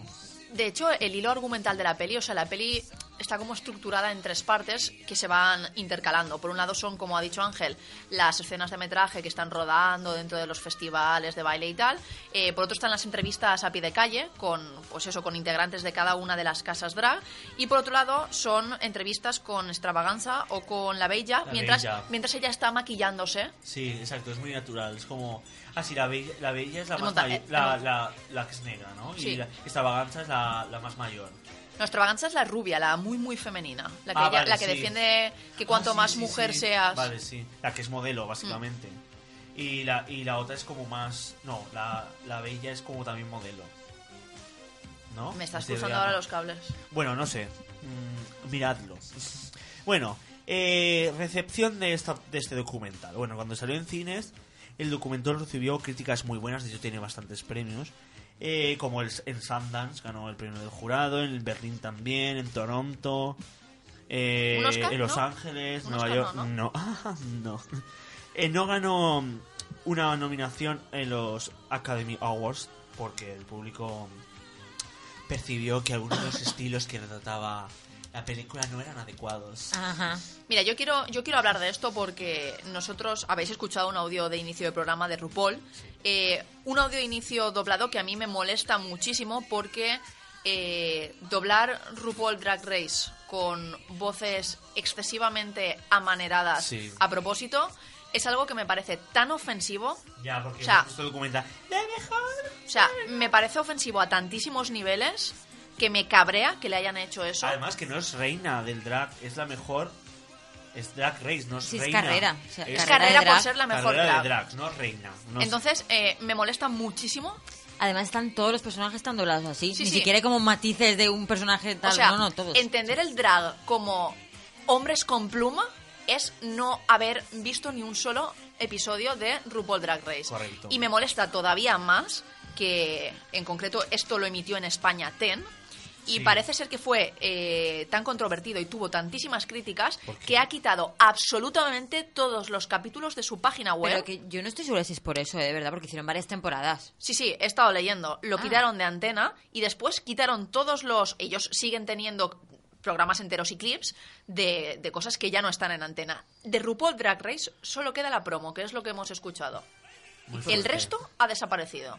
¿Y por qué? Pues porque como sociedad todavía dejamos mucho que desear, me imagino. Me gusta. Bueno, Pero sí, ese programa es maravilloso. Ya, bueno, pero la sociedad española no está preparada. Gran parte de la sociedad española, generalizar sería absurdo. pero claro, por supuesto, es que si tú ya mismo vendes RuPaul Drag Race mm, doblándolo así, Ya. es que yo misma te pido que lo quites de Sí, antena la porque me das sí. asco. O sea, que Yo- le hagas yo- eso. el- hemos puesto el audio de entrada porque es lo único que podemos conseguir en español de RuPaul. O sea, si tenemos a un insensaten que piensa que ser drag queen es una loca que se pone boas, ya os pedimos Sí, que abandonéis exacto. el programa y next. De hecho, porque hay muchos tipos de drags actualmente. Hay unos drags como súper eh, postmodernos y que buja- de- se, se dibujan de figuras abstractas. Pero que bueno, que es verdad que todos hemos estado en la ignorancia y nos hemos tenido que educar. Y es verdad que a mí misma, RuPaul, eh, RuPaul Drag Race, me ha educado muchísimo Sí, sí, respecto sí. a una realidad que para mí era ajena y la desconocía. Que no está mal ser ignorante siempre y cuando quieras conocer. Bueno, la, la la película recibió fondos de la NEA, que ahora no recuerdo muy bien lo que es. Ah, te lo busco. Durante un periodo cuando la fundación fue juzgada por apoyar a unos artistas polémicas como Robert Mapplethorpe y Andrés Serrano. El Livingston fue consciente de que toda la publicidad acerca de su proyecto amenazó que puede recibir sus fondos, entonces evitó a dejar a los demás. A, mm, o sea, quiere decir que los alejó un poco. Una agencia independiente que eh, financia el arte. Ah, muy bien. Entonces, pues, digamos que dejó de, recibir sus fondos. Pero en 1991, muchos de los participantes destacados en la película quisieron hacer una demanda por recibir beneficios y ganancias. Es decir, París de Prix buscó una liquidación de 40 mil millones de dólares. Vamos, que al principio dieron todos declaraciones gratis, pero luego Sí, quisieron correcto. pasta, ¿no? Exacto. Todos son unas divas, que hagamos o no. Hombre, yo también entiendo que si estás contando mi historia, pues al final me pagas algo, ¿sabes? Bueno, pero si tú al principio 40 has mil millones. Ya, ya, eso También sí. si lo, al principio has dicho que lo haces desinteresadamente, ah, se No. siente. Parece que pues está muy bien cuando tú coges declaraciones de gente y cosas así, hacer un contratito de cesión de derechos de imagen. Bueno, al final hubo un chanchullo entre, o sea, no hubo un chanchullo, no me acuerdo porque realmente habían declarado una, habían firmado una declaración de prestar declaración y al final pues les dieron a todos 55 mil dólares eh, Que no más o menos. Que es muy curioso que pase esto porque el documental empieza diciendo que ellos en realidad lo que les gustaría ser son damas de la alta sociedad estadounidense, que efectivamente con muchísimo dinero podrían hacer muchas cosas y ayudar a mucha gente. Pues bueno, queremos creer que estos 40.000 millones son para Era ayudar para a la eso. gente y no para comprarte una casita en Beverly Hills con tu piscinita. Muy bien, y ahora una cosa que me gusta como filólogo y es, vamos a ver algunas de las palabras del vocabulario. Ángel hoy ha fusionado, queridos insensatens, para que lo sepáis, Sus grandes pasiones. sus grandes pasiones y las ha aunado Falta de- la dama del leño. dentro de... Hoy el giratiempo y el curiosidades curiosas de Ángel son, son una. Exacto. Bueno, hay una palabra que se llama beat. Beat, la palabra beat, pues no es morder ni golpear Bueno, ni nada por también el Ni estilo, malditos beatniks. Ni, te- Exacto. ni tempo. sino que es maquillarte. La palabra beat es maquillarse. Claro, estas son cosas que si vosotros veis RuPaul Drag Race en versión original escucharéis mucho y no entenderéis por qué y os lo traducirán como buenamente Exacto. puedan. Sí, porque hay una prueba que es la de ponerse las gafas para leer. Claro. Empieza RuPaul, se ha abierto la biblioteca. Sí, Y se yo ha abierto la dije, biblioteca para leer. Para leer. Y yo pensé, Y ah, yo muy bien. La primera dije, no entiendo. ¿Y qué significa leer en, el- en la jerga drag? Read. En el, bueno, jerga no, en el argot, mejor. En el argot drag significa despellejar verbalmente a la otra persona. Pero en plan que es un arte, ¿sabes? O sea, hacer comentarios sin llegar a ofender. O sea, hacer Exacto, comentarios no meter- graciosos. No meterse mucho en la vida. O sea, pullitas. súper- Sí. Sí, pullitas, pero graciosas, con arte, ¿no? Retórica de la buena. O sea, se considera incluso un oficio, ¿sabes? En plan que muy pocas personas saben hacerlo bien. Exacto. Luego tenemos extravaganza, eleganza, ¿vale? Que es como... También hay otra prueba, cada dos por tres está la prueba Bueno, de extravagancia es que es una palabra que sale cada cinco minutos en la boca de Que es como la, la, cual, la calidad, ¿no? De eh, estar sobre el escenario, ¿no? Pero te- tenemos que tener en cuenta la fabulosidad y la apariencia, O sea, cuando te cantan Walk Walk Fashion Baby, que tú andas así por la pasarela, Eso pues es- eso es exacto. extravaganza. Exacto. Ahí está, Luego- no la cumplo yo para nada. Ni yo, mal. yo no nací con extravaganza ya. Luego, Ni con elegancia. No, fish, que fish es, pues, es pescado, ¿no? es un adjetivo en este argot y significa eh, una, un drug, un look. He unido drag y look. Un drug. Un truc. un look drag que es especialmente femenino. Es decir, las, las más femeninas son los fish. Y de hecho en RuPaul Drag Race también cada dos segundos, no sé qué, no sé cuántos, y serving fish. Y tú, ¿qué? ¿Qué me estás contando? Pues eso, ya lo sabéis. Bueno, después tenemos que, pues, ellos se toman el té. ¿Y qué significa el té para ellos? Pues el té es los gosipeos, ¿no? Los cotilleos. Tenemos nuevo té, tenemos nuevos. Nos sentamos cotilleos. juntitos a beber en tacita Muy y de a señora de la alta sociedad. Sí. ¿Qué más tenemos por ahí? Shade, que también lo nombran en. Oh. Que también lo nombran en, en la película.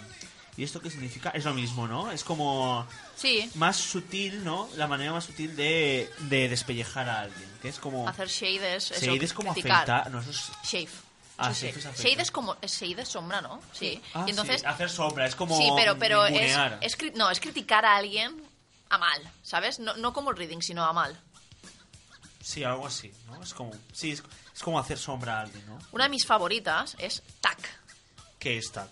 Cuéntanos la Arancha. Pues, pues TAC, de hecho, si veis RuPaul, eh, hay un momento en el que RuPaul se va, va a deliberar con sus jueces sobre qué drag ha desfilado mejor por la pasarela y entonces le- les dice a las drags que se vayan al Antac Lounge, que yo al principio pensaba que era el nombre De del, la- sitio, del sitio. donde, pero durante dos o tres temporadas estuve pensando que era el nombre del sitio donde iban a descansar porque Absolut, la marca de bebida, les, les patrocina, patrocina RuPaul Drag Ah, Race, es entonces que se vayan al Antac Illusions Lounge a descansar. Y TAC es... Y claro, cuando te das cuenta de que TAC es la técnica mediante la que las drag queens utilizan, no sé si es Esparadrapo. esparadrapo para ocultar sus genitales y que Se lo ponen, se- la técnica es ponérselo para atrás. para atrás. Ah, claro, Entonces, sí. claro, untack es desencolarte, o sea, quitarte eso Despegarte, y ajá. claro, todavía tiene más gracia la frase vete a descansar al untack. Attack Room, ¿no? La, Sí. la sala de... Illusions Room. Exacto. Me encanta. Y eh, la que la, una muy guay que si veis, eh, conocéis a la señora esta, yo soy una pringada, que es una youtuber muy famosa, siempre está Jazz. Jazz Queen. Jazz, y es una exclamación, ¿no? Que dicen ellos. Es como decir Es- es sí yes, a tope. Yes, pero más divo, ¿no? Jazz. Y work, work, work. Work, work, ¿qué es? Ah. Es lo de trabájate la sí, pasarela. es como hacer esfuerzos, Sí. todos los esfuerzos Eso es que muy Rihanna, puedas. Rihanna lo dice Es- mucho. tiene- una canción, Sí. war, tam- war, war, eh, war. Gaga también. Sí, Work, porque work, work es muy de divas en plan para trabajar, en plan, trabájatelo, nena, pues. sí, es como you better work, es como Sí. esfuérzate para... Cúrratelo, nena, Cúrrate sí. el baile. Cúrratelo, bitch. Para impresionar, ¿no? Y dejarnos a todos Ay, cuántas bien, cosas. bien atónitos. ¿Cuántas cosas hemos aprendido con RuPaul? Jazz. Sí. Ya. Jazz Queen. Y ya está. Y no ya nada está. más que decir porque he dicho bastantes cosas. que- No, la verdad es que hoy mm, le has enseñado al mundo tantísimo que, en fin, es que solo podemos, solo podemos invitaros una y mil veces a que de verdad La primera temporada no hace falta que la veáis porque RuPaul se avergüenza de ella y no está ni en Netflix. Porque No, se no avergüenza está- de ella. Es que es un poco cutre look. Es muy cutre looks. O sea, es como Además, si- el, el paseí, el, el- ¿cómo se llama esto? La pa- pasarela. La pasarela es como da- de falla. O sea, de, de hecho, conforme van avanzando las temporadas de RuPaul, ves que él va teniendo más y más y más pasta porque la pasarela empieza a ser interminable, hay cortinas, focos. O sea, de repente la producción se le van sumando Sí, los, sí. ¿no? los vestidos son, vamos. O sea, cada cosa. temporada empieza a haber más y más y más pasta. Eh, llega un momento en el que ya no hay.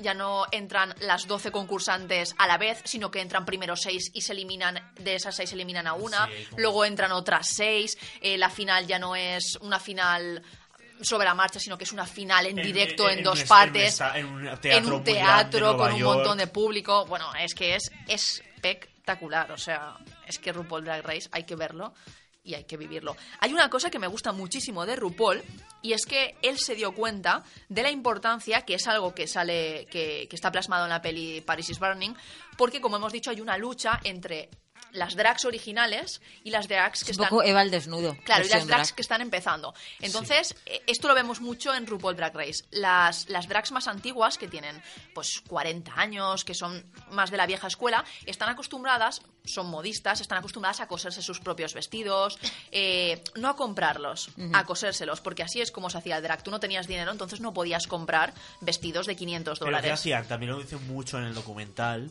Robar. Sí, claro, también Robaban robaban. a saco. O sea, Entonces eh, está esta lucha de eh, el coserte tu propio vestido, en, en hacer couture, que es como ellos lo llaman, ¿no? Eh, En, en hacer que con poco tus vestidos parezcan de alta gama. Y entonces la nueva tendencia es que las drags nuevas no saben ni coser y entonces en las pruebas en las que tienen que coser en RuPaul pegan, pegan con cola. silicona, sí. Entonces, me gusta mucho que RuPaul lo hace, que les, les todas las semanas, o casi todas las ediciones, menos en una, hasta la fecha donde yo he visto, les obliga a coser. Y si no sabes coser, te buscas la vida, porque tienes que demostrar y tienes que recordar que las bases del drag están ahí y que si tú hoy puedes ser quien, eh, quien quieres ser, es porque otras personas lucharon por eso. Entonces, ¿qué menos Que aprendas a coser. que aprendas a coser. Esto es algo que también eh, pasa en When We Rise, que es una, es una serie documental de 8 horas que está emitiendo HBO, aunque es de ABC. ¿Cómo se llama? When We Rise. Eh, voy a recomendarla la semana que viene, ya os lo digo. O sea, no, no, lo he, no lo he recomendado esta semana porque, por tiempo, pero es un documental de 8 horas sobre eh, la época de Harvey Milk en el Castro, cuando empezaron a, a- a conseguir, bueno, a luchar más que a conseguir, eh, cuando empezó la lucha feminista, la lucha por la igualdad racial y la lucha del colectivo LGTBI. Entonces, bueno, la recomendaremos la semana que viene porque, bueno, es que es necesario que todo el mundo vea esto. Nada, ved RuPaul Drag Race, es que es lo único que podemos decir.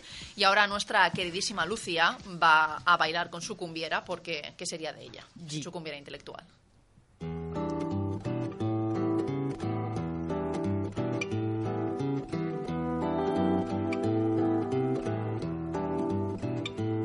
La conocí en una bailanta todo apretado. Nos tropezamos, pero fui yo el que se puso colorado. Era distinta, diferente su meneada. Y un destello inteligente había en su mirada. Cuando le dije si quería bailar conmigo, se puso a hablar de Jung, de Freud y Lacan. Mi Dios sin gracia le causaba mucha gracia. Me dijo al girar la cumbiera intelectual. Me dijo al girar. Llegará un día en el que la dejaremos entera. Yo lo, sé, ¿eh? yo Lo- sé que yo pasará. también lo sé. No sé cuándo aún, pero sé que sucederá. Bueno, querida Lucía, has decidido hoy romper con el mundo del drag. ¿Qué nos traes hoy? Pues en vuestra educación para convertirse en unos culturetas de pro, traigo un clásico conflicto que es la lucha entre cine europeo y cine estadounidense. De base siempre tienes que decir que el cine europeo es mejor. Es como, Claro, "Ah, obviamente, si la versión cultureta". europea era mejor, por supuesto, el cine europeo. O sea, claro, el cine americano que es gente pegándose y superhéroes y cosas así. El cine europeo es una cosa, son dramas intimistas y perros que miran a la carretera. Siempre a favor de los perros que miran a la carretera. Sí, Godard Forever. Efectivamente. ¿Qué pasa además? Que ¿sabes? los estadounidenses, como no tienen historia y no son originales, pues roban, roban, rapiñan, rapiñan los temas eh, europeos, los vacían de intensidad y los venden a su mercado. Exacto. Entonces, esta premisa, vamos a hacer un repaso por muchos títulos europeos que han sido adaptados a Estados Unidos en remakes que normalmente desmerecen bastante al original. Así que original versus remake, fight. Empezamos con uno que acaba de pasar, está pasando en estos momentos. Right now. En estos instantes, que es la película Tony Erdmann. No la es. película original es de 2016, es decir, de hace 20 minutos. Es una película alemana y Paramount ya, ya tiene sus derechos. Fue estrenarle y Paramount dijo, oye, para mí. De hecho, en concreto, eh, fue cosa de Jack Nicholson que dijo, oye, a mí esta película de un señor viejo me gusta, la quiero hacer. Que se vengan para acá. Pero que esta película, no sé cuál es. Eh, va sobre eh, un hombre mayor que es bastante gruñón y que se siente muy solo y se inventa una historia alucinante para que su hija, que está como muy ocupada con su vida y con su trabajo, le haga casito. Ah, no, un poco así en resumen. Entonces la versión alemana es como con todo el rollito amargor y no sabemos muy bien qué pasará con la versión estadounidense. Sabemos que Kristen Wiig eh, será la encargada de interpretar a la hija eh, y supongo que Jack Nicholson hará, de, hará del padre en el Tony Erdmann estadounidense.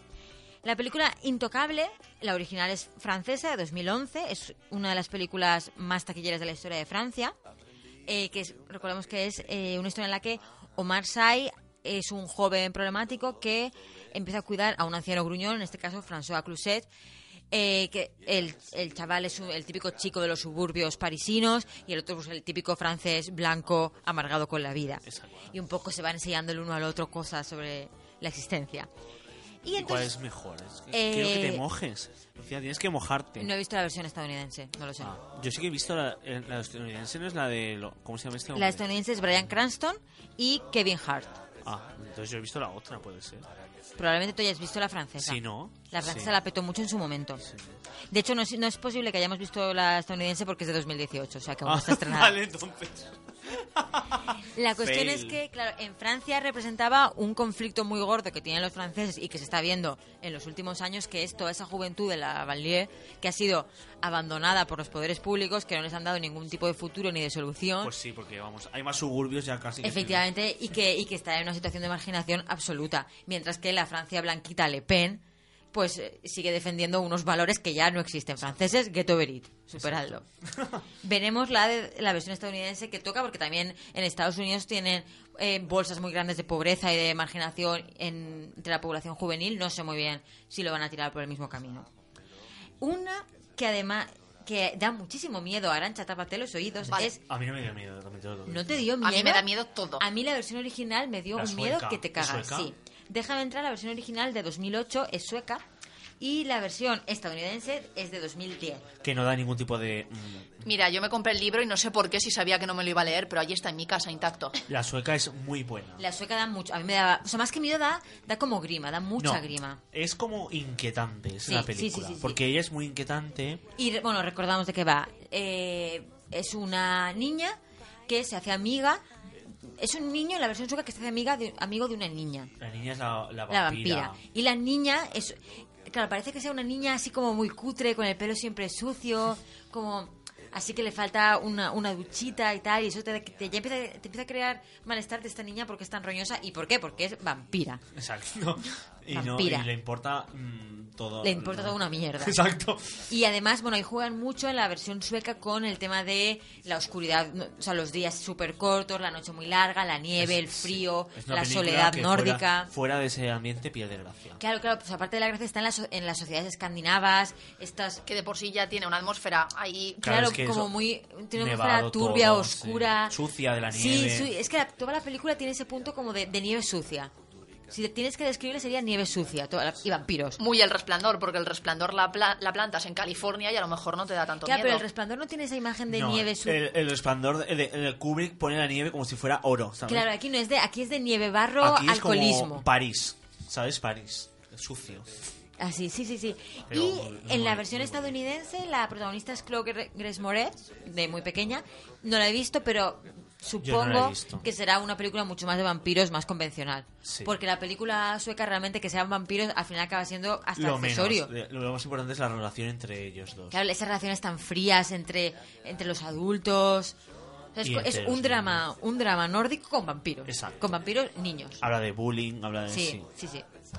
Y yo recuerdo, hay, hay un plano ahí en la nieve con un con un- una persona a la que atacan, que Sí. se ve la sangre en la nieve. está- y, Es que está- claro, la sangre en la nieve es un 10. sí, sí, sí. Y da una angustia es un- impresionante. es tan A efectista. mí me gusta mucho. Verla. Luego, en la. en el subgénero que hay de comidas, eh, cine sobre comida y restaurantes, Alemania tenía Deliciosa Marta de 2001, que fue adaptado por Catherine Zeta-Jones como Sin Reservas en 2007, en el que Catherine Zeta-Jones hace de una cocinera que no tiene nada de pinta de cocinera, es un papel sí. que no le pega nada, en la que ella está absolutamente estirada. Y en la que está intentando ligarse a otro cocinero, A un ¿no? jovenzuelo. Sí, Sí, que, sí, que sí. cocina pasta en tuppers. Efectivamente. Ah, y ella- ella se ha quedado con la custodia de su sobrina porque su madre ha fallecido en un accidente de coche. Pam. Y ella, o sea, le pega el papel de cocinera mm, Nada. menos 20. Mil veces he visto yo esta peli. La sin reservas, pero ¿has Sí. visto Deliciosa Marta, que es la versión original? No, no, que va. Yo no he Pues visto- vela. Yo no he visto sin reservas. Pues Pues tiene una escena súper cutre en el salón en la que él crea un safari africano para conquistarla. Que en fin, Qué cultura. muy, muy cutre looks. Bueno, Las Diabólicas de 1955 es una película francesa que fue adaptada con Diabólicas a secas, sin el artículo, en el 96. En la versión francesa está Isabelle Adjani y en la versión estadounidense está Sharon Stone. Chan, chan, chan. Que bueno, van de pues mujeres malvadas. A lo Hitchcock, Ay, mujeres esto- malvadas con planes malvados. Estos son tantas taritas de directores. Una de las adaptaciones eh, Europa-Estados Unidos más conocidas sería la de Millennium, Los hombres que no amaban a las mujeres. La versión original es sueca y en, en 2011 ya estaban sacando la versión estadounidense. ¿De Fincher? No, de Nolan. Fincher, Fincher. Fincher, Fincher. Naomi Rapace está en la versión sueca y eh, Rooney Mara... ¡Oh! Es Rooney Mara. Sí, Es esta de hecho ha sido una de las versiones más controvertidas. Sí. Sí, porque también la sueca es mucho más fiel a la original y también es mucho más siniestra, mucho más oscura. Vemos esa... ¿Sabes qué pasa? Que la novela negra tiene mm, un componente o, o una tradición de la literatura sueca. Sí. Claro. Entonces, quizá debes dejar a ellos que hagan lo suyo y los americanos dirán, ya, pero es que el cine es nuestro. Pues no. La- el tema es que Pero en la, la versión también. estadounidense es mucho más una peli de acción. Sí, sí. Es una peli de acción Que se salva porque tiene, evidentemente, a Rooney Mara. y tiene muchísima Y él pasta de es Daniel. Craig. Daniel Craig, Sí. sí. Por eso, por eso, o sea, la versión estadounidense es una peli de acción de hackers, una peli de hackers, mientras que la versión sueca tiene muchos más trasfondos. Por cierto, la novela negra de Asa Larson, no de Steve Mira, Larson, eso te Asa. Larson, con una señora detective con sus dos años de baja por maternidad porque no para de quedarse preñada, es muy buena. Asa Larson, Camila Lackberg. Camila y Lackberg está- el, el Pero de... Camila Lackberg es sueca, ¿no? O es, de- Es sueca también. Y en Asa Larson los personajes están todo el rato tomando café Pero Asa soluble y mirando también- cómo nieva. Asa Larson Todo- también es sueca, ¿no? Sí, creo que sí. Novela tras novela tras novela. Bueno, una que a mí me duele especialmente es La Cena de los Idiotas, del 98, es una película francesa, que es una de esas pelis que tus padres ven en algún momento de su vida y entonces la van recordando continuamente. Mis padres vieron La Cena de los Idiotas y es una película que en todas las reuniones familiares la tienen que citar. ¿Por qué? Pues no lo sé, les impactó mucho. En todas, yo he llegado a odiarla de lo mucho que mis padres nombran La Maldita Cena de los Idiotas. ¿Qué pasa? Que a algunos padres en Estados Unidos se ve que también les gustó, hicieron una adaptación con eh, Paul Rudd y Steve Carell, pero no tuvo, o sea, no tuvo nada, nada de la magia del original. La comedia francesa es mu- una comedia muy ácida y muy socarrona, mientras que la versión estadounidense es pues un humor mucho más facilón, mucho más fácil. En la versión francesa están Jacques Villeret y Thierry Lhermitte. Yo es que soy la que no sabe pronunciar ningún idioma, por si alguno de nuestros Y la- el guion original de La Cena de los Idiotas era de Francis Weber. Esto a lo mejor no se pronuncia nada de esto así, ¿de acuerdo? Dijo la que ha vivido en París. Ya, pero hace mucho tiempo. No lo sé. Bueno, seguimos con otra película francesa. ¿No os o sea, Suecia y Francia tienen como Si los- están ahí hermanadas. Sí, sí, sí, son los dos países a los que a Estados Unidos les gusta comprar Copiar. derechos. Tres solteros y un biberón del 85. Enseguida en el 87 fue adaptada por Estados Unidos, que yo creo que yo solo conocía la versión estadounidense. Tres hombres y un bebé. ¿qué es esto? Tres hombres y un bebé. Tres solteros. es ¡Oh! Yo tres creo, solteros y un biberón y tres hombres y un bebé. Yo es que ya no sé. yo creo que he visto las dos, ¿eh? Yo no sé cuál he visto. Yo creo que has tenido que ver las dos, porque una tiene que, una es la de los taxis en Nueva York y la otra no. Sí, es que yo recuerdo, la recuerdo Yo perfectamente. solo recuerdo la famosa de Estados Unidos. Bueno, va eh, sobre. eh, son tres amigos. Uno de ellos le aparece un bebé en la puerta y se supone que es eh, la típica historia de tuve una noche loca, me quedé embarazada, ahora no me puedo hacer cargo del bebé, quédatelo tú. Y entonces son como tres hombres que ay, se tienen que hacer cargo de una niña. ¡Oh, Dios oh, mío! Dios mío, qué ¡Oh, Dios mío! ¿Qué es un biberón? Y que descubren que las niñas, que pasear un carrito hace que las mujeres se enamoren de Efectivamente, ti. que sirve para ligar. Y, oh Dios mío, qué complicado es poner un pañal, pero qué tierno eres poniendo un pañal. ¿Quieres pasar la noche conmigo? Etcétera, etcétera, etcétera. También les fue que ambas, tanto la versión francesa como la estadounidense, tienen secuelas En Francia, con el impresionante título de Tres hombres y una pequeña dama. Una pequeña dama. ¿Qué? Yo qué sé, ¿por qué? No lo sé. Y en la versión francesa se esperaron a que pasaran 18 años para hacer tres solteros y un biberón 18 años después, en los que la niña ya se ha hecho mayor de edad. ¿Sería la misma actriz? Esto es algo que... Pues yo espero que la buscaran y que fueran todo el elenco Y original. ya dije, sí, mira, yo paso de esta mierda que ya bastante me jodió la vida ser niña prodigio. Eh, aprendieron que un señor puede cuidar de un bebé. Sorpresa. La semana que viene seguiremos hablando de cómo Estados Unidos compra derechos sin parar de películas que no se, que no se inventan ellos. Y que luego tampoco doquier. lo hace mejores. Esto, por cierto, podría... que- no sé si podríamos hacerlo o ya lo hicimos con las series. Me quiere sonar que ya hemos hecho algo parecido con series que Estados Unidos ha plagiado, bueno, versionado, sí, Claro, ver, aquí se supone que es todo pagando sus derechitos. Hombre, sí, sí, claro, eh, esto también, pero... Más sí, que nada porque, claro, si mantienes el título y lo haces al año después, pues se puede notar un no, poco. no como con el Ministerio del Tiempo. Exacto. Timeless. ¿No? Era timeless. Sí, Timeless.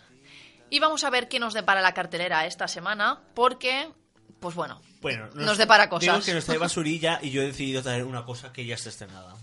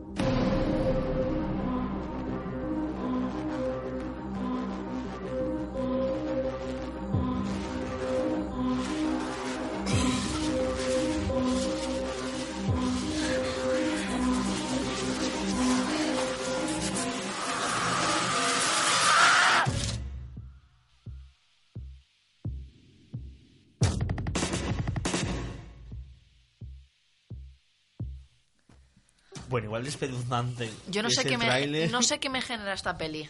Y no sé. Yo tengo ganas, muchas ganas de verla. Uf, Yo no lo sé, no lo sé. Aunque verla comiendo carne mm, de pechugas de pollo. De Es que el tráiler me da miedo. O sea, me genera interés a la par que me da miedo. A mí me gusta mucho porque el nuevo neocinema este de terror francés me encanta. Pues eh, espérate a ver todas las adaptaciones estadounidenses que hagan. Ya verás, ya. Ya, y os recomiendo a todos que veáis Martyrs, Alta Tensión y la otra en el interior. Muy buenas.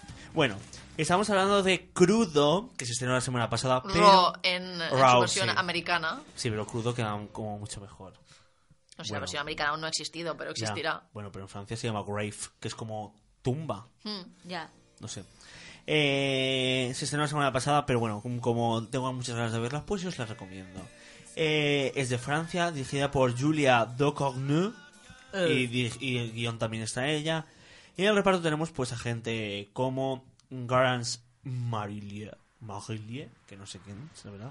Ay, están Eh, todos los institutos franceses del mundo lo sacándose los ojos siento, con, lo no, no, siento. con nosotros hoy, que no paramos de decir cosas. Ella Rumpf eh, Knight Ophelia. Gracias. bueno, da- que den gracias a que no lo leen como lo leería yo. Correcto. Lo que, ¿Qué no es lo que nos interesa aquí? El argumento, ¿no? Just- Justine, una joven de 16 años, vive en una familia donde todos son vegeta- veterinarios, porque leído vegeta y vegetarianos también. Claro. Porque va de la mano. Como empieza por B, pues. Es un estudiante brillante y prometedora, pero al ingresar en la facultad de veterinaria descubre un, nuevo- un mundo decadente, despiadado y peligrosamente seductor.